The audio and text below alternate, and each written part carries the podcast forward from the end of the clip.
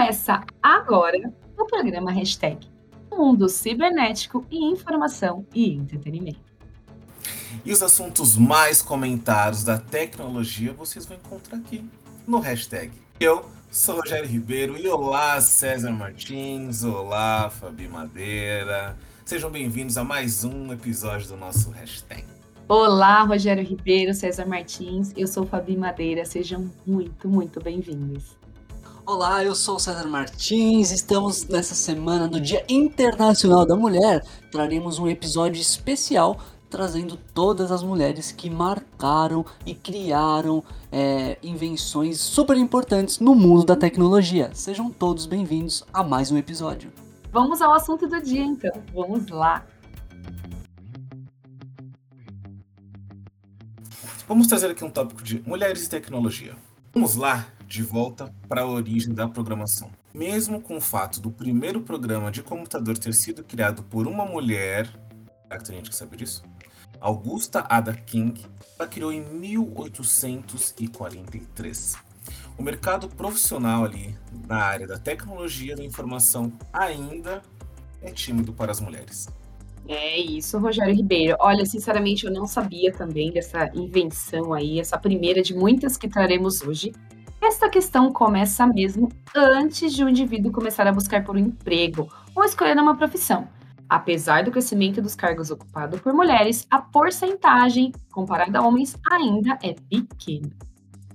Mas tem aí também o interesse de mulheres no mercado de TI. César Martins, diga para nós, pós-pandemia, como está esse cenário? Olha só, Fabio, o cenário de pós-pandemia, de acordo com o BNE, o Banco Nacional de Empregos, em 2021, cerca de 13 mil mulheres se candidataram para cargos de tecnologia. E olha só, contra 10 mil do ano anterior, de 2020. Ali no mesmo período, houve esse aumento de 3 mil mulheres procurando por vagas no mercado de trabalho no TI.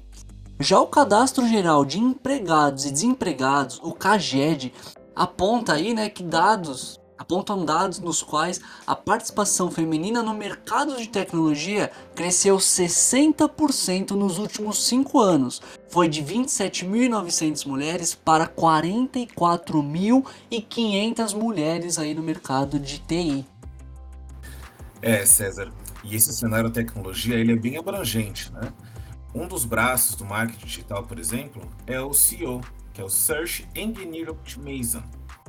Utiliza ali uma mistura de tecnologia com a comunicação para aperfeiçoar sites, lojas virtuais, claro, de acordo com as exigências ali feitas pelo Google, né? E eu complemento, Rogério Ribeiro. Essa agência criou o CEO por Elas, um evento que visa promover um dia de imersão apenas com palestrantes mulheres.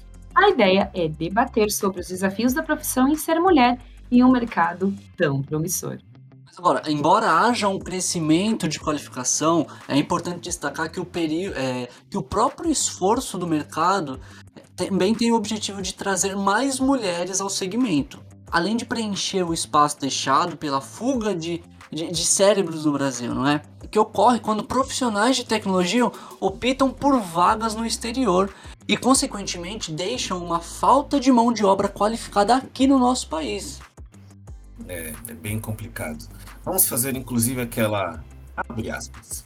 A área de tecnologia em geral se destaca entre as mulheres que vêm conquistando cada vez mais espaço junto com marketing digital. Funções como gestão de tráfego e também de designer. Mas, sem dúvida, ainda é preciso abrir muito mais oportunidade para elas. Por isso, qualificar as mulheres é fundamental explica Gisele Miranda, mentora em carreira e liderança feminina. E dados interessantes de pesquisa diz que entre mulheres e tecnologia, elas são mais conectadas, mas acessam menos os serviços de internet. César, explique mais para nós sobre isso. Realmente, Fabi, apesar disso tudo, elas usam menos a internet para trabalhar. Em 2020, em meio à pandemia de Covid-19, 32,47%, praticamente uma em cada três mulheres usou a internet para realizar trabalho. É, você vê que é uma em cada três, né? Atividades relacionadas ao trabalho. É, entre os homens, foram de 44,16% fizeram uso da ferramenta. O estudo foi feito a partir dos dados do Centro Regional de Estudos para o Desenvolvimento da Sociedade, é, em, é, da Sociedade da Informação. Desculpa, só complementando. É, e agora, algumas curiosidades. Algumas tecnologias criadas por elas. Você sabia que o teste de urina para monitorar diabetes e também detectar a gravidez? Viram disso?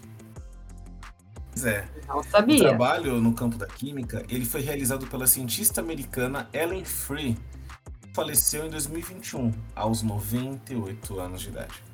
Ela revolucionou os exames para diagnosticar doenças e também detectar a gravidez. Ellen desenvolveu junto com seu marido Alfred as tiras que são usadas em todo o mundo para monitorar a diabetes e também ao revelar ali a presença de glicose na urina do paciente. Nossa, extremamente interessante. E essas tiras são usadas até hoje, né? Parabéns, mulherada. Vocês arrasaram muito. E tem uma, uma outra curiosidade aqui que eu trago: sinalizadores marítimos. Olha que interessante. Abre as nossas famosas aspas. Em uma época em que as mulheres pareciam não fazer nada além de arrumar a casa e criar os filhos, Martha Coston estava ocupada salvando vidas ao aperfeiçoar os sinalizadores marítimos noturnos. Destaca aí os livros de invenções de Martha Coston de Ollie Kirkby. Coston, que ela, ela nasceu em 1826 e faleceu em 1904, desenvolveu um sistema de luzes, aí pirotécnicas vermelhas, brancas e verdes, com base em esboços deixados por seu marido antes dele falecer para que os barcos pudessem se comunicar entre si e com o pessoal em terra e em meio à escuridão em grandes distâncias. Ela passou 10 anos desenvolvendo a tecnologia antes de patenteá-la e vendeu para apenas, meninos, a Marinha Americana. Apenas para a Marinha Americana.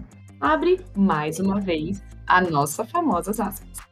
O sistema deu uma vantagem decisiva à União na Guerra Civil e a empresa Coston, fundada para produzir os sinalizadores, operou até o fim do século XX. Explica aí o Salão da Fama de Inventores dos Estados Unidos. E o sistema de códigos de sinalização foi usado pelo Serviço de Emergência e o Sistema Meteorológico dos Estados Unidos, instituições militares, olhem quantos países, na Inglaterra, França, Holanda, Itália, Áustria, Dinamarca e também aqui no Brasil. Navios aí de, de mercadorias e iates privados. Gente, sensacional. Ela simplesmente pegou aí todo o esboço do marido, criou uma empresa e criou. Gente, vamos combinar? Não era nem 1900 ainda. E ela já estava com esses sinalizadores. Sensacional. Orgulho dessa mulherada grandes invenções de uma época que eram difícil, né, de você pôr a mulher na sociedade que não fossem trabalhos é, domésticos. E essa mulherada aí mostrou que não é bem assim, que elas têm força, têm inteligência e poder para criar. E olha uma outra invenção por, feita por uma outra mulher, é uma coisa que a gente usa até hoje, todo mundo que anda de carro, de ônibus consegue ver, que são os limpadores de para-brisa. Quem inventou foi Mary Anderson. Ela nasceu em 1866 e faleceu em 1953, quase 70 anos da sua morte, e a gente aí usa da invenção dela, né?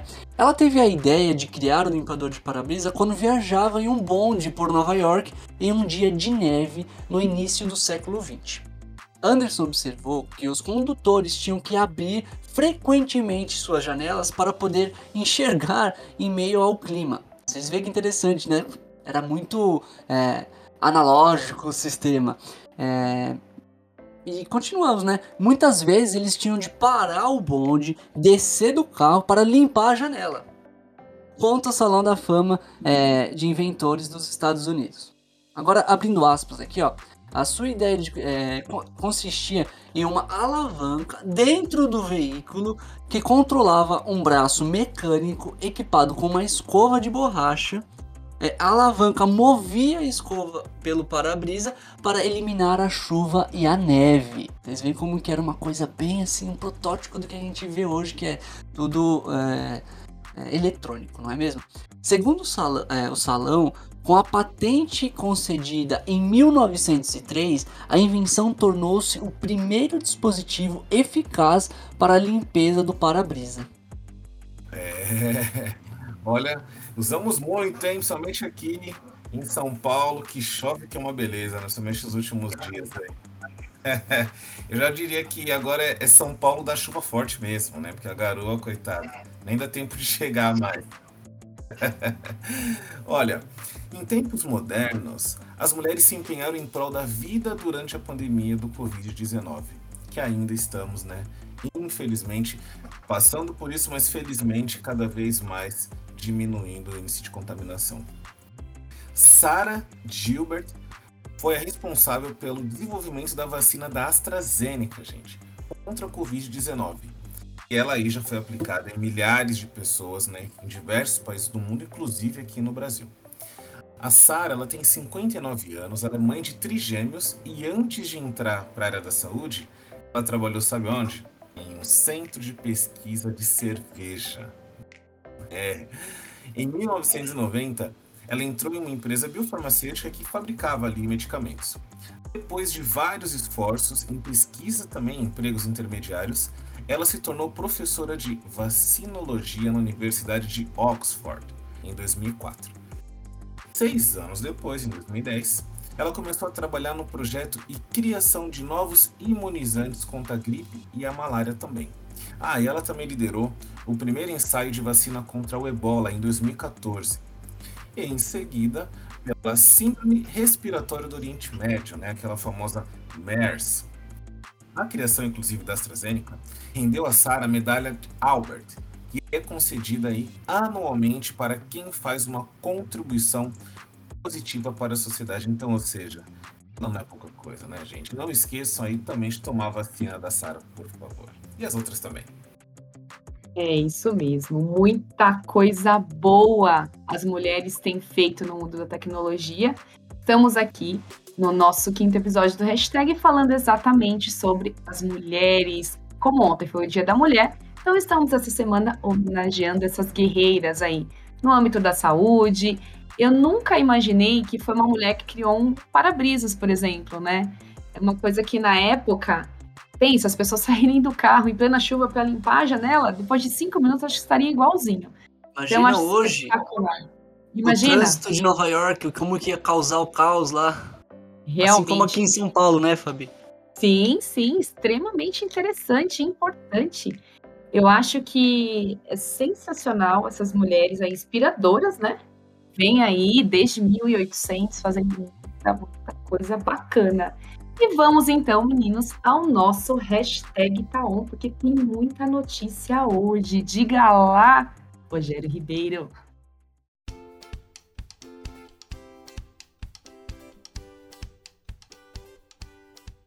Isso aí, Fabi. Vamos falar agora de criptomoedas saibam como declarar os bitcoins agora no imposto de renda de 2022. Fiquem atentos às datas também, hein, galera? Seguinte, a declaração do imposto de renda de 2022, ela já teve início no seu dia 7 de março e vai até 29 de abril. E neste ano traz mudanças significativas para as criptomoedas e os bitcoins também, em relação aos anos anteriores.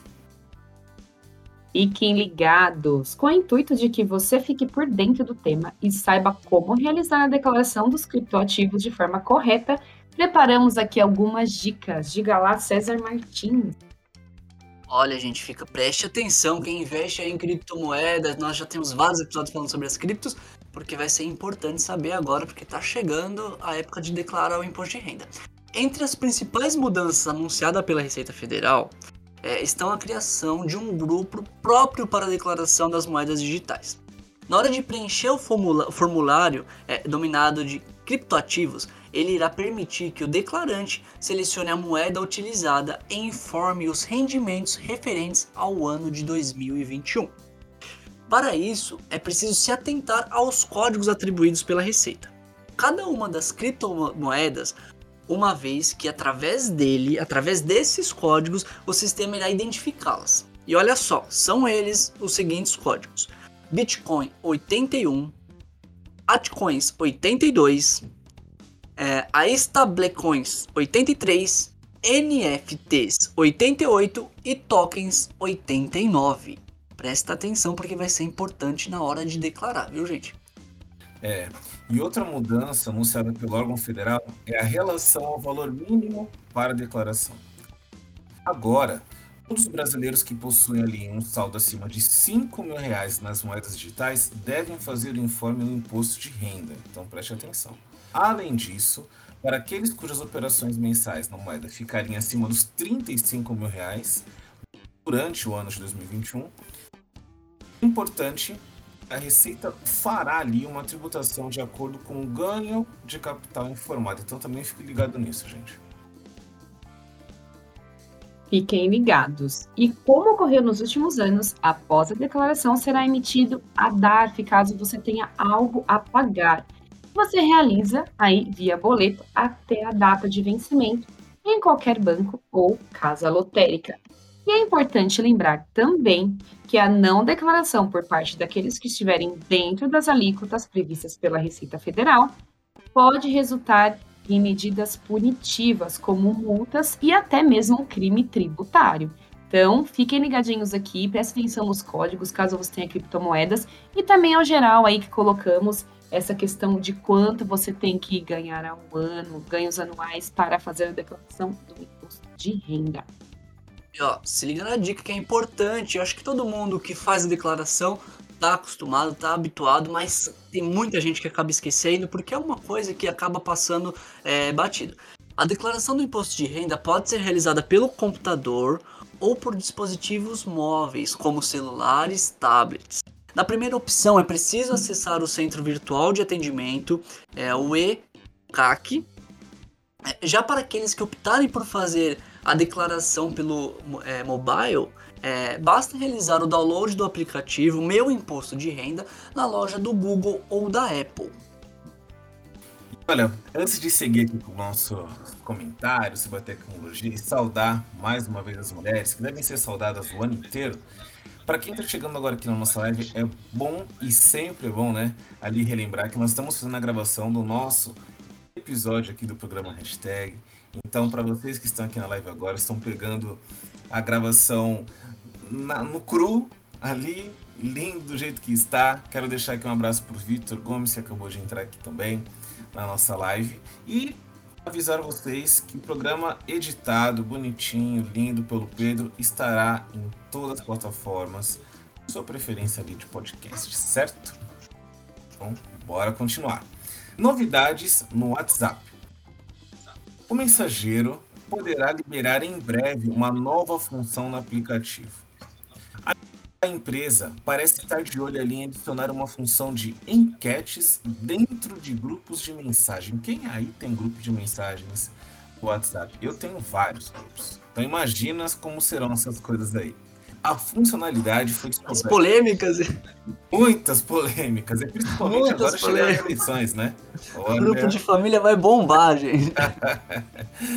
Essa funcionalidade ela foi descoberta pelo site Webata Info, especializado em antecipar novidades e acertar rumores do WhatsApp. De acordo com o site, a enquete foi observada na versão de testes do aplicativo mais recente agora para iOS, claro, do iPhone. E ao que tudo indica, meninos, elas também terão, claro, a nossa querida criptografia de ponta a ponta. Ou seja, só quem tem acesso aos chats é que poderá saber as perguntas e respostas. Isso indica que não será possível encaminhá-las para as demais conversas de bate-papos. Elas devem ficar apenas entre membros do grupo em que forem compartilhadas. Então, assim, não terá encaminhamento dessas enquetes, dessas mensagens, e o WhatsApp promete, claro, como sempre, a segurança da informação. Tem mais novidades por aí, Cesar Martins? Nos conte. Olha só, tem mais novidades. O WhatsApp não para. Aliás, carinha de Telegram, hein, gente? Sabe aquela função de reagir às postagens no Facebook? Com curtidas, corações e outros emojis? O WhatsApp começou a testar um recurso parecido no aplicativo. Ele deve funcionar tanto na versão desktop quanto na para é, smartphones. É, segundo o site, né, Web Typho, testes começaram a ser feitos com reação é, que representam alegria, espanto, tristeza, agradecimento, além é, do coração, né, gente? É, e haja coração para tantas mudanças vindo ao nosso encontro. Comunidades. Também em fase de desenvolvimento, a função comunidade possivelmente substituirá a aba câmera no aplicativo do WhatsApp, para celular, claro. Essa função permitirá gerenciar os grupos, por exemplo. Contudo, ainda não se sabe como seria esse gerenciamento, mas a expectativa é que seja possível dividir os grupos por categorias, então, é, trabalho, lazer, polêmicas, mas ali, obviamente, vocês terão tempo para apagar as suas mensagens. Nossa, sensacional, quanta coisa boa. E falando em apagar mensagens, essa é uma das grandes mudanças, porque o usuário terá um prazo maior. Hoje é, são apenas 60 minutos, né? Ou meia hora, um pouquinho mais. Você manda uma mensagem, ah, ou estava errado, ou enfim, você tem aquele tempo. Depois você consegue apagar para você mesmo. Então eles querem aumentar para dois dias e meio. Olha, vai ter muito tempo para se arrepender, hein, meninos? Olha, Ô, Fabi, vou falar uma coisa. Se eu mando uma mensagem e quem eu mandei não visualizou em 60 horas, dois dias ou meio, eu nem vou me arrepender do que eu falei pra pessoa. Isso é verdade. E olha só, tem mais novidade, gente. O TikTok, falando em aumentar tempo, o TikTok quer entrar na briga agora com o YouTube. E ele vai aumentar o tempo dos vídeos, que são de 3 ou 5 minutos, agora para 10 minutos. Quem tiver produzindo conteúdo para o TikTok vai ter tempo para criar aí vídeos de até 10 minutos. O lançamento foi confirmado pelo TikTok ao site The Verge. Hoje estamos eh, empolgados em começar a lançar a capacidade de enviar vídeos de até 10 minutos. O que esperamos é liberar ainda mais possibilidades criativas para os nossos criadores em todo o mundo, diz o comunicado da empresa. Olha só, o TikTok que já entrou na briga com o Instagram, fez o Instagram criar lá o Reels, o próprio YouTube criou o Shorts, né? Até para concorrer com o TikTok. Agora o TikTok está se assemelhando ao YouTube. Aquele usuário que gosta de ver vídeos mais curtos no TikTok vai também ter a possibilidade de ver conteúdos mais longos. É isso aí. E, e, até o momento, o limite para esses vídeos da plataforma ele tem sido ali dos, 3 minutinhos mesmo, né? Que foi expandido inclusive em julho do ano passado. E desde o seu lançamento, o TikTok ele foi focado em vídeos curtos. Né? Até mesmo fez com que as outras redes, como o próprio César comunicou agora, tiveram ali que se adaptar e correr atrás do prejuízo, né, Fabi? Exatamente.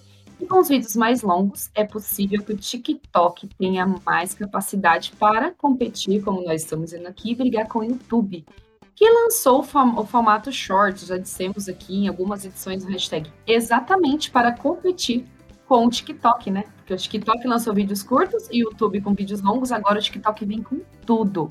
O mesmo vale também para o Reels do Instagram, que passa a ganhar mais ferramentas focadas em vídeos. As redes sociais estão se profissionalizando a cada dia. Muito, muito bom trazer todas essas novidades para vocês. Verdade. Por falar em tempo curto, infelizmente o nosso tempo também está chegando pelo fim. Oh. Eu sei, eu também adorei como sempre, muito mesmo. E é claro, vamos deixar aqui documentado o triste lado da tecnologia e, infelizmente, como trouxemos no programa passado, estão ali sendo utilizados nessa guerra da Rússia contra a Ucrânia. E vamos ali continuar fazendo orações, pedidos e qualquer coisa que você acredite para que essa guerra acabe para ontem. E por outro lado, vamos deixar aqui mais uma vez registrado parabéns para elas, que sem elas não estaríamos aqui. E como já foi dito, Todos os dias são seus. Parabéns, mulheres. E muito obrigado, Fabi Madeira, nossa grande mulher do hashtag. Parabéns. Obrigado, César. E vocês que assistiram às nossas lives, não esqueçam que vamos voltar aqui com a gravação de mais um episódio e fique ligado tanto agora no nosso Instagram como também na nossa nova página do Facebook. Estamos lá, é a mesma coisa, programa hashtag. Entrem lá, vejam os conteúdos que também estamos postando. Ó, estamos crescendo, hein? Acompanhem. Obrigado, gente. Um super beijo e um abraço para todos os hashtagers. Obrigado, gente, por quem ouviu até aqui, acompanhou nossa live no Instagram. Fica também nossa gratidão. Esse programa especial dedicado a todas as mulheres do mundo. Como o Rogério colocou, esperamos que essa guerra entre Rússia e Ucrânia tenha logo seus capítulos finais. O hashtag está entrando mais uma edição no ar, com mais uma semana do leste europeu em guerra. Infelizmente, temos que registrar esses momentos também, mas fica aqui o nosso programa especial dedicado às mulheres e todas essas novidades aí dos nossos aplicativos que usamos aí no nosso dia a dia. Obrigado, gente. Meninos, muito obrigada, muito obrigada a todos os nossos hashtags que estiveram aqui conosco. Obrigada por esse episódio especial do Dia das Mulheres. Como os meninos colocaram, infelizmente é a segunda semana aqui, segundo episódio que estamos aqui falando essa questão de, enfim, guerras. Que a semana que vem possamos estar aqui com dias melhores, notícias melhores sobre esse triste episódio aí na história da humanidade. Muito obrigada a todos que nos acompanharam. Sexta-feira sai o episódio quentinho lá nos streamings de áudio, para quem perdeu aqui esse episódio tão especial sobre as mulheres no mundo da tecnologia desde primórdios, né, desde 1800 e vai muito além. Muito obrigado, meninos, e até a semana que vem com muitas novidades.